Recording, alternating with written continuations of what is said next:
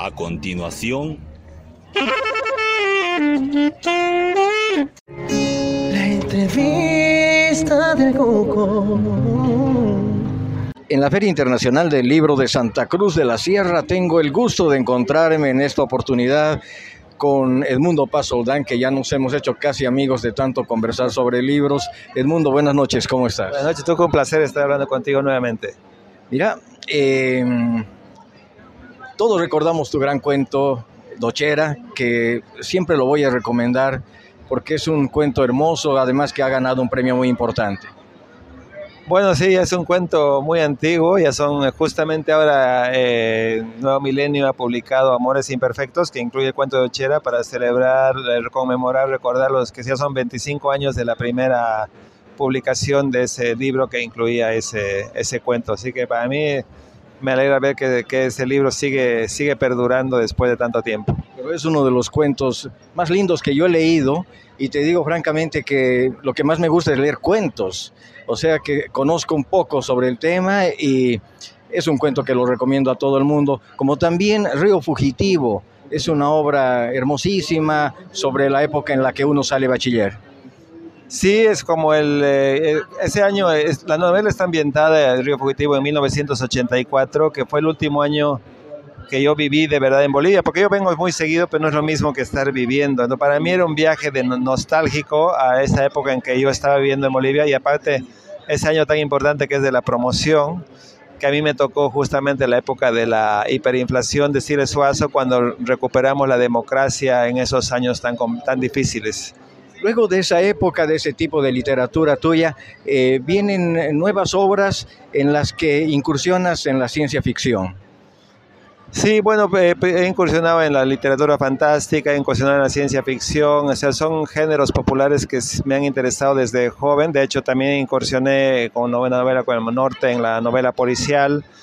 Y a mí siempre, a veces me, me, sorprende que hay como estos lectores que hacen una división muy fuerte entre literatura popular y la literatura seria. Yo creo que si la literatura popular es muy buena, eh, no tiene nada que envidiarle a la literatura entre comillas seria. Por ejemplo, para mí, uno de los grandes escritores de hoy es Stephen King. ¿no? Y hay críticos serios que no lo ven como eh, un gran escritor porque vende mucho, es muy popular, pero para mí creo que es fundamental y por eso creo que a mí me interesa mucho tomar en serio estos géneros populares, tanto la policial como el fantástico o la ciencia ficción. ¿Tú crees que hay una buena y una no muy buena literatura? Eh, yo creo que sí, pero no tiene que ver con los géneros, sino con la escritura, ¿no? Es cierto que a veces en las género popular a veces estás muy interesado, pues, muy, buena gente está muy interesada en los escritores por la trama y no tanto por el lenguaje. Y lo ideal para mí, pues yo creo que si una novela queda, o un libro queda, un cuento, un poema, tiene que ver también con el trabajo, con el lenguaje. Entonces, hay novelas de género popular muy malas, pero hay también novelas serias muy malas. O sea que creo que hay que... Yo me fijo más en eso, en la escritura, que en el si es popular o no. En la editorial Nuevo Milenio estás publicando recién, eh, o has publicado recién y está vendiéndose aquí en la feria, La mirada de las plantas, que obviamente incursiona en este, en este mundo de la ciencia ficción. Sí, es una novela, es la última, mi última novela que tiene que ver con... Uh, es una me, me, interesaba ver qué pasaba, explorar un poco el tema de la realidad virtual.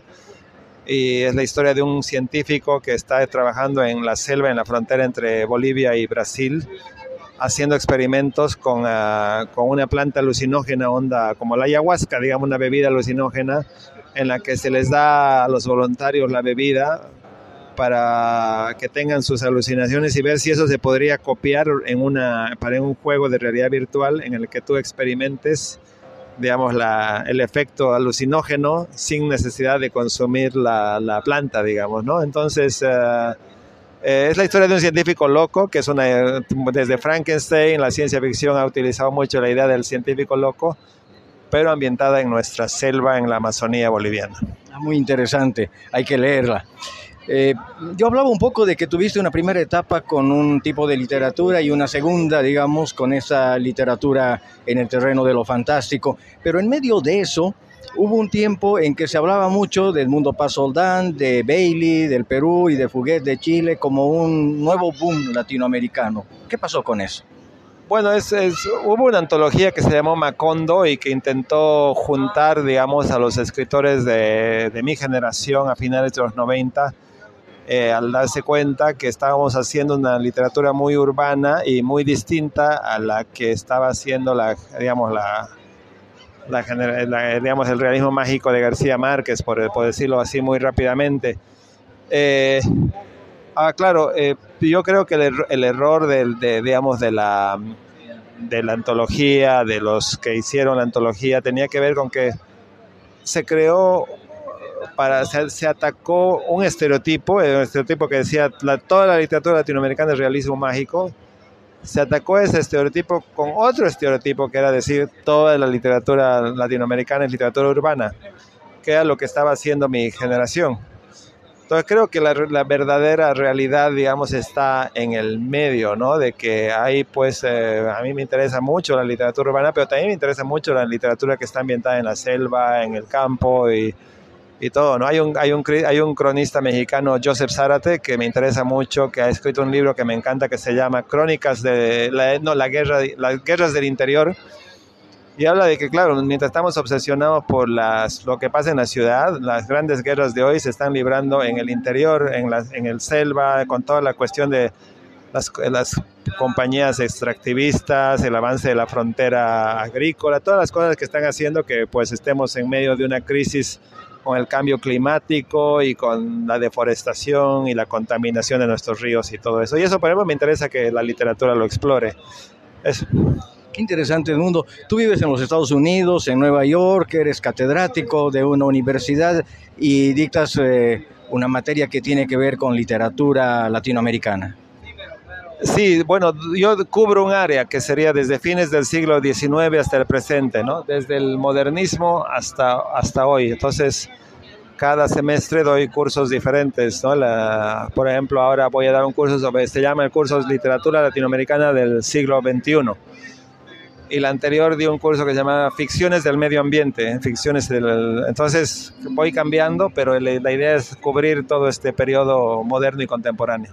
Este curso justamente sobre literatura en este nuestro actual siglo XXI me parece sumamente interesante. ¿Por dónde está yendo la literatura latinoamericana? Bueno, hay, hay varias eh, tendencias y una de las más notables eh, tiene que ver con el auge justamente de los géneros populares, sobre todo el, el, horror o el gótico, gracias a muchas escritoras, sobre todo mujeres como Mónica Ojeda, Mariana Enríquez, Samantha Schwebling, eh, que han estado, eh, que han escrito este, libros y cuentos que han, eh, han hecho que, y de hecho en, en, Bolivia también escritoras como Giovanna Rivero, que también trabaja la cuestión del horror o del gótico, y que han hecho que no, veamos cómo ese género del horror o del gótico puede ser fundamental para hablar de cuestiones políticas en el continente, ¿no? Porque, por ejemplo, Mariana Enríquez en su novela Nuestra parte de noche, utiliza el género del horror para hablar del tema de los desaparecidos en la Argentina, ¿no? Entonces es una novela de horror muy popular, pero también es una novela muy política y eso creo que me interesa de este, me parece que es uno de los, también está Fernanda Melchor en México, ¿no? Me parece que de las tendencias del momento creo que es una de las más interesantes para mí. Edmundo, eh, esta realidad que nos toca vivir en estos días, tan influenciada por los medios, eh, los nuevos medios virtuales, etcétera, por el Internet, ¿influye muchísimo en la literatura actual? Eh, por, supuesto que influye, no sé si tanto en la escritura misma, pero por ejemplo en la, en la configuración del, del, escritor, creo que el, desafío para un escritor joven hoy es ver cómo hoy, hay muchas distracciones, ¿no? Leerte un libro de 200 o 300 páginas es casi un, compromiso muy difícil que, en el que no hay tantas interrupciones, hay tantas tentaciones de ver series o de que, te entre un WhatsApp que quieres contestar. Entonces, yo me acuerdo que antes tenía, por lo menos en mi generación, había, yo tenía mucha más capacidad de concentración que hoy. Si a mí me pasa eso, me pregunto cómo será con los escritores jóvenes, los que están comenzando y que tienen que vivir a punta de, de todas esas interrupciones que significan las redes sociales y todo eso.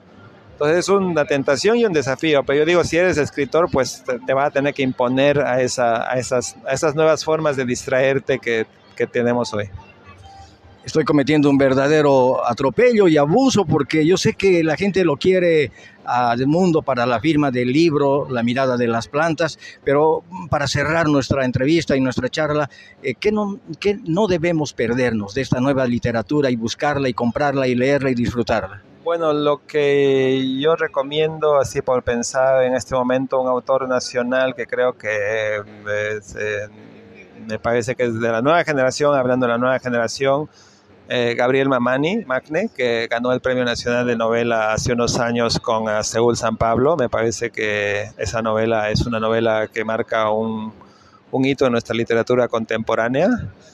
Y bueno, de los, uh, de los a pensar en autores uh, latinoamericanos, eh, en este momento pues hay, hay tantas escritoras, pero una de las que más me gusta es esta ecuatoriana Mónica Ojeda, que tiene una novela que se llama Nefando. Nefando es una, eh, o también Mandíbula, por ejemplo, son novelas eh, que han... Ah, eh, que, me parece que son muy importantes en la literatura de, de, este, de este nuestro tiempo.